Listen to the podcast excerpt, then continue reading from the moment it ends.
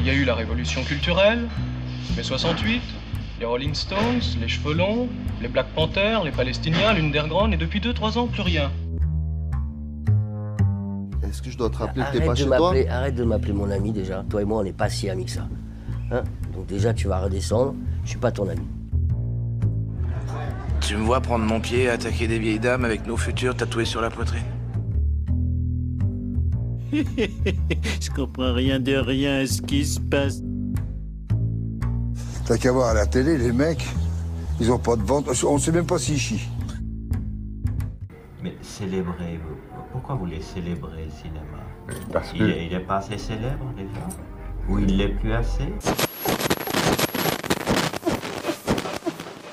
Bonjour, bonsoir et bienvenue à tous dans ce nouvel épisode du podcast L'éclipse.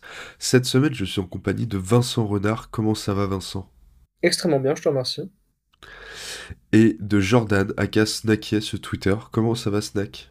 Ça va très bien. Et toi? Nickel, merci. Et nos deux compères vont nous parler de La Passion de Dodin Bouffant de Tana Nguyen. Tu connais cette sauce? Tu saurais dire ce qu'il y a dedans?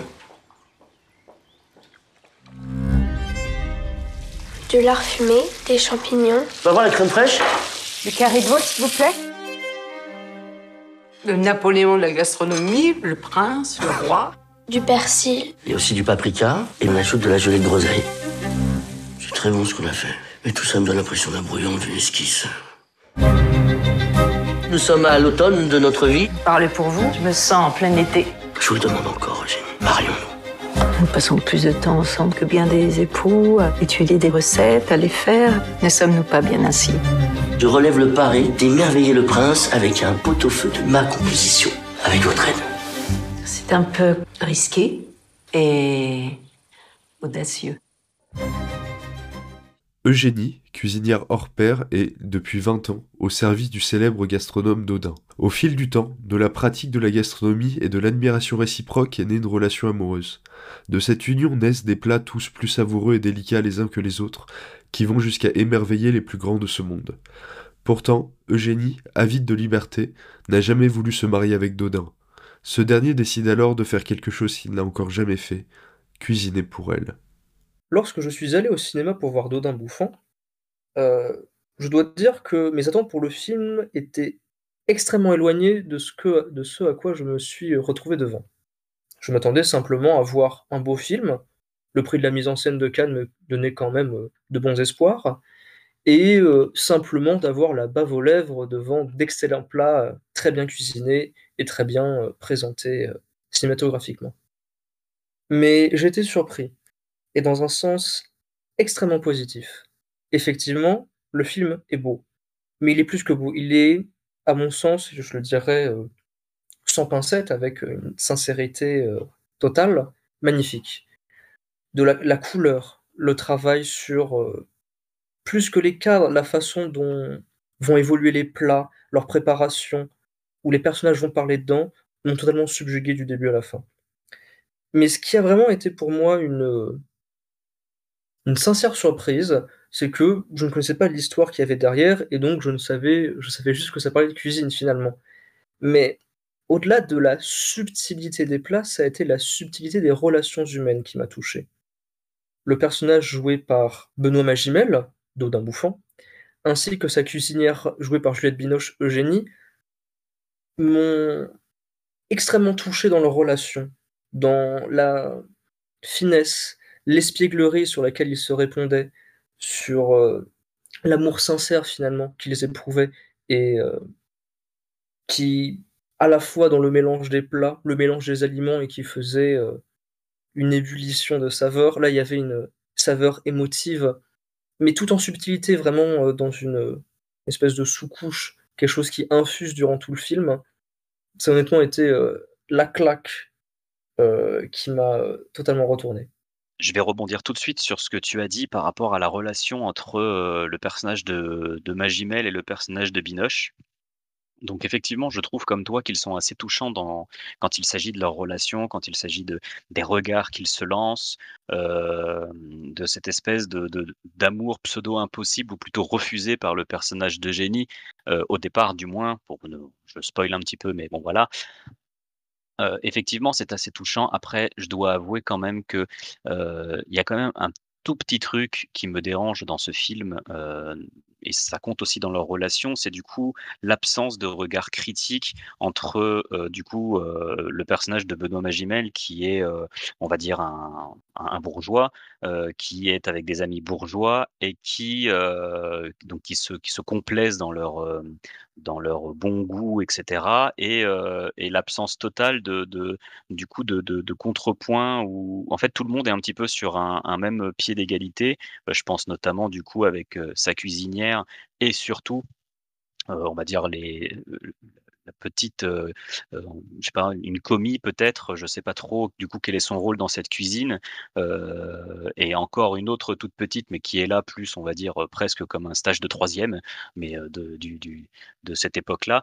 Bon après c'est vraiment un tout micro détail, pour continuer là-dessus, un autre truc qui m'a dérangé comme ça après je vais juste parler des choses que j'ai beaucoup aimées, heu, j'ai trouvé les dialogues absolument calamiteux en dehors de la relation entre Magimel et Binoche hem, avec, heu, les personnages, justement du coup de tous les amis un petit peu qui enfin les amis ou les personnes, de on va dire professionnelles qui travaillent autour de de Dodin Bouffant. Vraiment moi les dialogues j'en pouvais plus, le coup du ils sont là en train de se de s'auto-congratuler, de bien manger avec des pseudos, heu, envolées philosophiques sur, heu, qu'est-ce que c'est que bien manger? Qu'est-ce que c'est que j'ai trouvé ça franchement un peu lourdingue, un peu, franchement pas très enfin j'ai pas trouvé ça convaincant du tout, très ampoulé, heu, à part évidem enfin moi je trouve pour le coup, Magimel rentre complètement là-dedans, mais arrive à insuffler quelque chose par rapport aux autres. On a l'impression en fait, on a l'impression que Magimel y croit et pas les autres acteurs. On a l'impression que les autres acteurs croient pas vraiment à ce qu'ils sont en train de dire,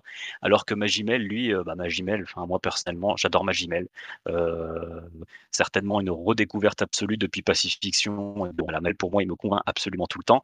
Heu, là après c'est vraiment c'est vraiment purement personnel. J'ai vraiment trouvé les dialogues assez calamiteux et le jeu des acteurs, des personnages secondaires, pas forcément, heu, en phase non plus. Maintenant, vraiment, bah, alors je vais rebondir sur ce que tu as dit, heu, à moins que tu veuilles ajouter quelque chose sur les acteurs, mais heu, sinon, je vais continuer, comme toi, j'ai beaucoup aimé, la délicatesse, la subtilité de la cuisine qui est montrée par, cette mise en scène très ample, très douce, qui est toujours vraiment au plus proche des gestes, au plus proche des aliments. Toute la première partie sur la préparation du premier repas, enfin j'ai presque envie de dire que c'est quasi expérimental, en fait. C'est-à-dire que la caméra de de de Hung va vraiment toujours suivre les mouvements, suivre les gestes. On est complètement hors du temps, on est vraiment que dans la cuisine. Heu, il y a pas de musique, il y a essentiellement les bruits de cuisson, de découpe, de de des aliments. On dirait presque de l'ASMR culinaire, en fait. Enfin, je veux dire, c'est presque, ouais, un film d'ASMR, heu et et et pour moi, j'ai trouvé ça vraiment très très expérimental. Quelque chose qui avait été beaucoup reproché au film, c'est, son son scé son scénario rachitique. Par exemple, Lucas a fait un petit peu un résumé ou enfin le synopsis de l'histoire. Moi, honnêtement, c'est vrai que du coup, j'ai un peu l'impression que le synopsis en raconte plus que le film n'en raconte. J'ai pas l'impression que que le film soit vraiment tant que ça. Pour moi, c'est une histoire, hem, de cuisinier avec une histoire d'amour derrière. Il y a autre chose, il y a aussi une histoire de deuil, qui, heu, qui se jette là-dedans. Je spoil à mort, désolé, il y a une histoire de deuil, vous saurez pas de qui, mais il y a une histoire de deuil. Heu, j'aime beaucoup aussi la la manière dont dont ce deuil, passera grâce à la transmission, du savoir à à une personne beaucoup plus jeune. J'ai trouvé ça, j'ai trouvé ça assez touchant. La fin du coup est assez touchante. Après, voilà, c'est vraiment comme toi, c'est un film que j'ai aimé, j'ai beaucoup aimé, Malgré tout, j'ai l'impression quand même de l'avoir un petit peu moins aimé que toi. Alors du coup, je passe un petit peu pour le mec qui est en train d'en mettre plein la gueule au film, mais en fait pas du tout. C'est vraiment un film que j'ai adoré voir. Heu, pour la petite anecdote pour la petite anecdote, pardon, j'ai vu le film dans des conditions désastreuses avec, heu, alors il devait y avoir à peu près 2 groupes de personnes âgées qui faisaient que de se plaindre de: «Ah mais à ratatouille, c'est pas comme ça que je la fais». Enfin d'ailleurs c'est pas la ratatouille, c'est le pot-au-feu, mais ils étaient insupportables pendant tout le film. Je même enfin je me suis carrément levé parce qu'en plus évidemment les vieilles personnes sont sourdes, donc je me suis levé pour leur demander de se taire parce qu'elles entendaient pas de où j'étais. C'était insupportable et du coup ils m'ont vraiment gâché, bah, entre entre autres toute cette première demi-heure que j'ai trouvée Très expérimentale très expérimentale, pardon, très intéressante et heu, peut-être que ça a joué aussi sur, heu, sur, la manière dont, bah, du coup, le film, j'y suis resté assez hermétique. J'ai essayé de me remettre très rapidement dedans, mais c'est vrai que c'est pas forcément évident. Mmh, il y a plusieurs points, évidemment, au début sur, la façon dont tu décris les acteurs secondaires.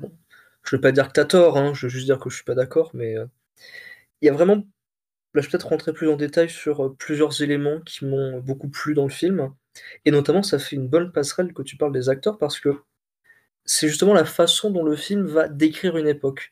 Cette espèce de troisième république, heu, un peu de Renoir justement.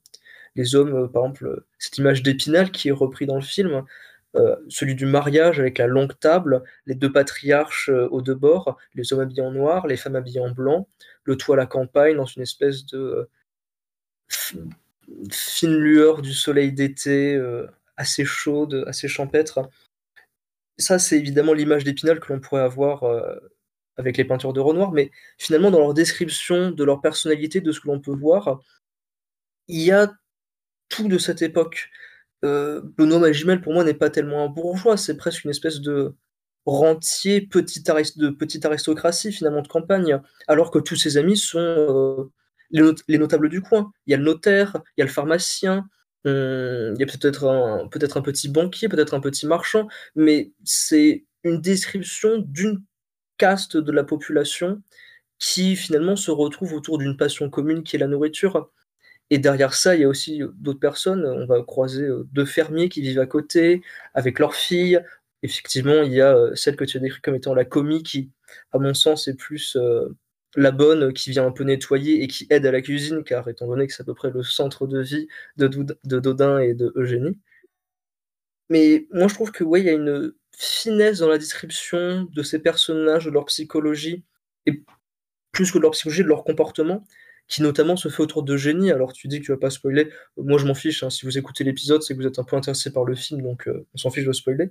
Eugénie est justement décrit comme ayant, heu, ses parents qui sont morts très jeunes et finalement elle se retrouve avec une maladie qu'on a un peu du mal à décrire et heu, ça représente bien cette époque. C'est-à-dire que la médecine était un peu balbutiante, c'est le début de Pasteur, on sait pas encore tout expliquer et on comprend qu'avec nos connaissances actuelles, elle a, heu, un problème cardiaque et donc finalement, avec ses parents qui sont morts très récemment, c'est une maladie génétique et ça la condamne très rapidement à une mort, dans la cinquantaine qui est du coup l'âge qu'elle a durant le film.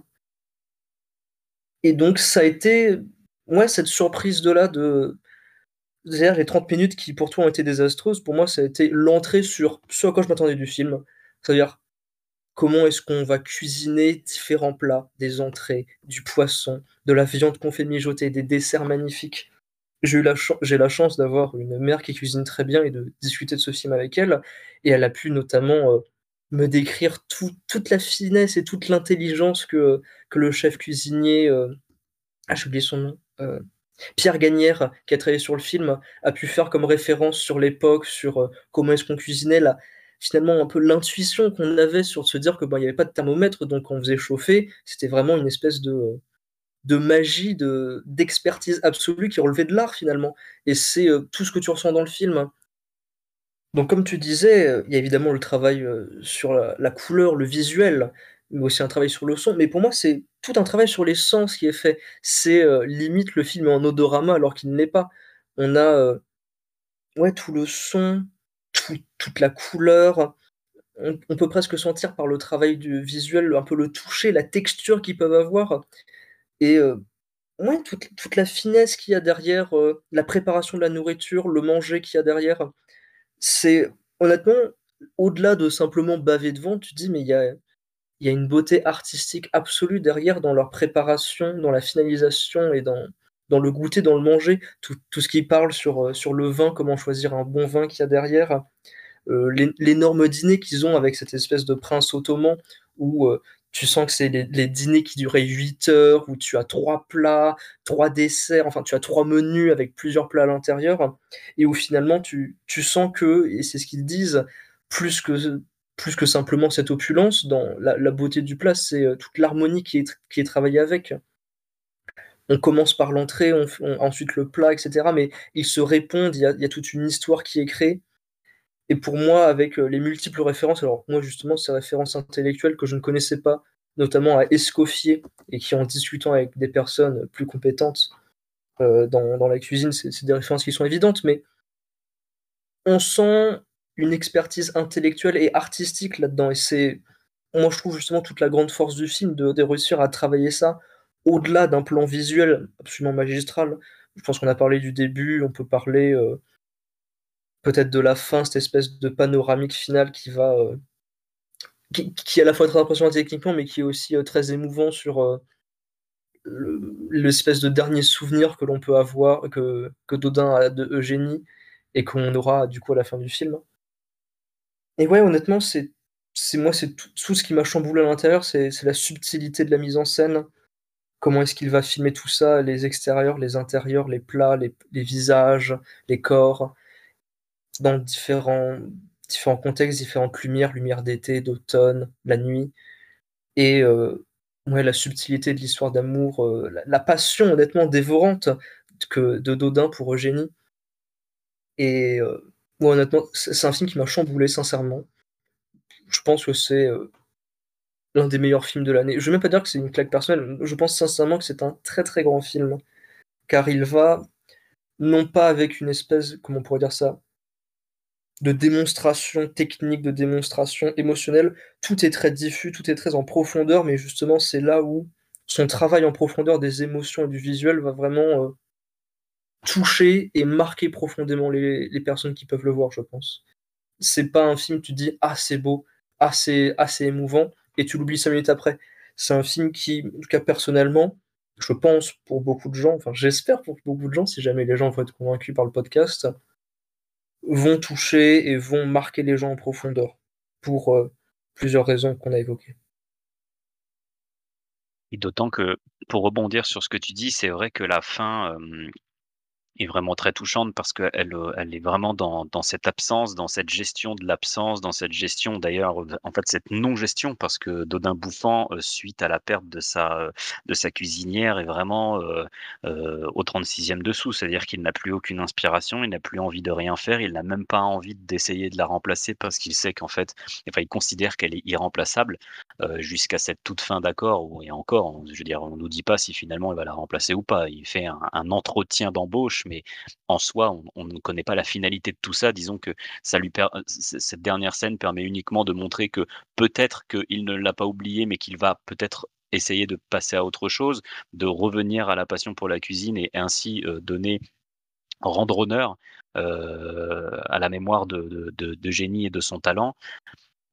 C'est vrai que c'est tout ça, j'ai trouvé ça très touchant aussi, d'autant qu'en fait, heu, comme toi, je m'attendais pas du tout à enfin, je pensais que ça serait juste un film sur la cuisine et c'est vrai que pendant à peu près 1/2 heure, 3/4 d'heure, heu, que j'ai adoré, hein, soit dit en passant, je pensais presque que ça serait qu'un film expérimental où des gens font à manger et des gens mangent, ce qui est fait à manger et en fait, ouais, du coup, le fait qu'il y ait ce petit brin de scénario et ce ce côté, bah, du coup, sur la maladie d'Eugénie, heu, rend, bah, du coup, fait le contrepoids total entre le contrepoint total entre, heu, on va dire l'opulence et le fait que manger, bah, quand on aime ça, c'est super cool, tout le monde adore manger, enfin, je suppose, non, il y a des gens qui n'aiment pas ça, enfin, il y a des gens qui en tirent pas un goût particulier, mais je sais pas comment font ces gens, je pense qu'ils sont morts à l'intérieur, mais honnêtement, vraiment, il y a vraiment tout un côté, comme tu as dit, la nourriture, c'est beau, comment comme enfin, c'est beau.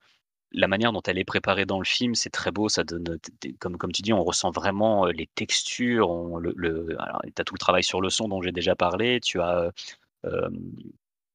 c'est vrai que même parfois les odeurs remontent quand on voit, le carré de veau, être à moitié en ébullition dans le plat là, tu as envie de sentir le truc. Tu te dis: «Mais pourquoi, pourquoi je l'ai pas en 4DX? Pourquoi on met que des merdes comme, heu, comme Transformers et pas et pas, Dodin bouffant quoi? Putain, j'ai envie de sentir l'odeur du carré de veau bordel!» ça me donne trop faim, tu vois? Et c'est vrai que Dieu merci, heureusement que je m'étais, que je m'étais tapé un gros plat de lasagne avant et que vraiment j'avais pas faim du tout parce que sinon ça aurait été une putain de torture pendant tout le film parce que vraiment le film te donne la dalle, quoi. Bon, le film te donne la dalle et après, heu, il te tue la cuisinière. Bon, c'est sûr que là, tout de suite, la dalle se coupe un peu, heu et pour le coup, j'avais vraiment, heu, presque la gorge serrée vers la fin parce que je me suis dit: «Bah, merde quand même, Juliette Binoche, elle était vachement touchante dans ce film, elle dégage vraiment une fragilité, une sincérité qui est vraiment, qui est vraiment incroyable». Je vais peut-être faire une espèce, d'ouverture par rapport à justement ce que tu dis sur, la douceur de Juliette Binoche et la relation qu'il y a avec, heu, le personnage de Dodin, mais je vais justement plutôt dire pas Dodin, mais Benoît Magimel parce que Ça, c'est quelque chose que j'ai appris après. Benoît Magimel et Juliette Binoche ont été en couple avant le film. Et je pense que ça a dû jouer sur euh, les petits détails qui font, euh, je pense, toute la grandeur de leur relation. C'est-à-dire qu'il y a, ouais, y a vraiment une, comme tu l'as dit, une douceur, plus que dans Juliette Binoche, dans les échanges qu'ils ont, etc., qui, qui sonne vrai, qui fait vrai.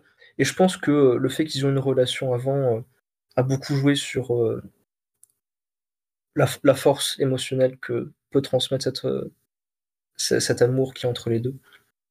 Maintenant, peut-être en... Oui, vas-y. Non, non, euh, je, je voulais dire en fait, euh, moi je savais avant le film que euh, Magimel et Binoche avaient, euh, avaient eu une relation et, euh, et c'est vrai que pendant tout le film, euh, moi je m'étais même dit, euh, mais j'espère qu'ils vont se remettre ensemble en fait parce qu'ils sont tellement mignons. euh, ils sont- presque envie que t'as presque envie qu'après le film on te dise, euh, ouais finalement ils sont vraiment ensemble, Génie et Dodin dans la vraie vie parce qu'ils ont tellement une alchimie qui fonctionne. euh, C'est, ouais, je suis d'accord avec toi, franchement, je pense que ça a joué et, et, voilà. Et là, je pense qu'on a à peu près tout dit, mais peut-être qu'en ouverture, pour euh, faire en parallèle avec un autre film, qui peut être aussi peut-être une relation plus géographique, le réalisateur Tian Han euh, d'origine vietnamienne, justement parle de la cuisine française, de ses spécificités, de euh, cette cuisine qu'on appelle un peu bourgeois, celle du pot-au-feu, de la blanquette, même s'il va aussi vers l'omelette norvégienne à un moment et le poisson. Mais euh, je pense que ça serait, à mettre en relation avec Sucré-Salé de Ang. Alors bon, lui c'est Taïwan, bon c'est pas non plus le même pays. Il y a justement, euh, je sais pas, une espèce de... Dans le, même, dans le film, euh, à la fois le travail sur la, beauté et l'amour que tu as dans la cuisine, et que c'est vecteur de relations sociales finalement. Et c'est quelque chose qui est à la fois très vrai pour euh, le Vietnam, le Cambodge, Taïwan, etc. Et qui a réussi justement à être mettre en relation avec euh, la relation que peut-être la France pouvait avoir, enfin la France de l'époque évidemment, avec la nourriture. Et euh, je pense que c'est deux, films à mettre en parallèle de ce point de vue-là. T'es fan de Benoît Magimel, envoie-nous un email. Fan de Benoît, fa fa fan de Benoît. Si t'es fan de Benoît Magimel, envoie-nous un email. Fan de Benoît, fa fa fan de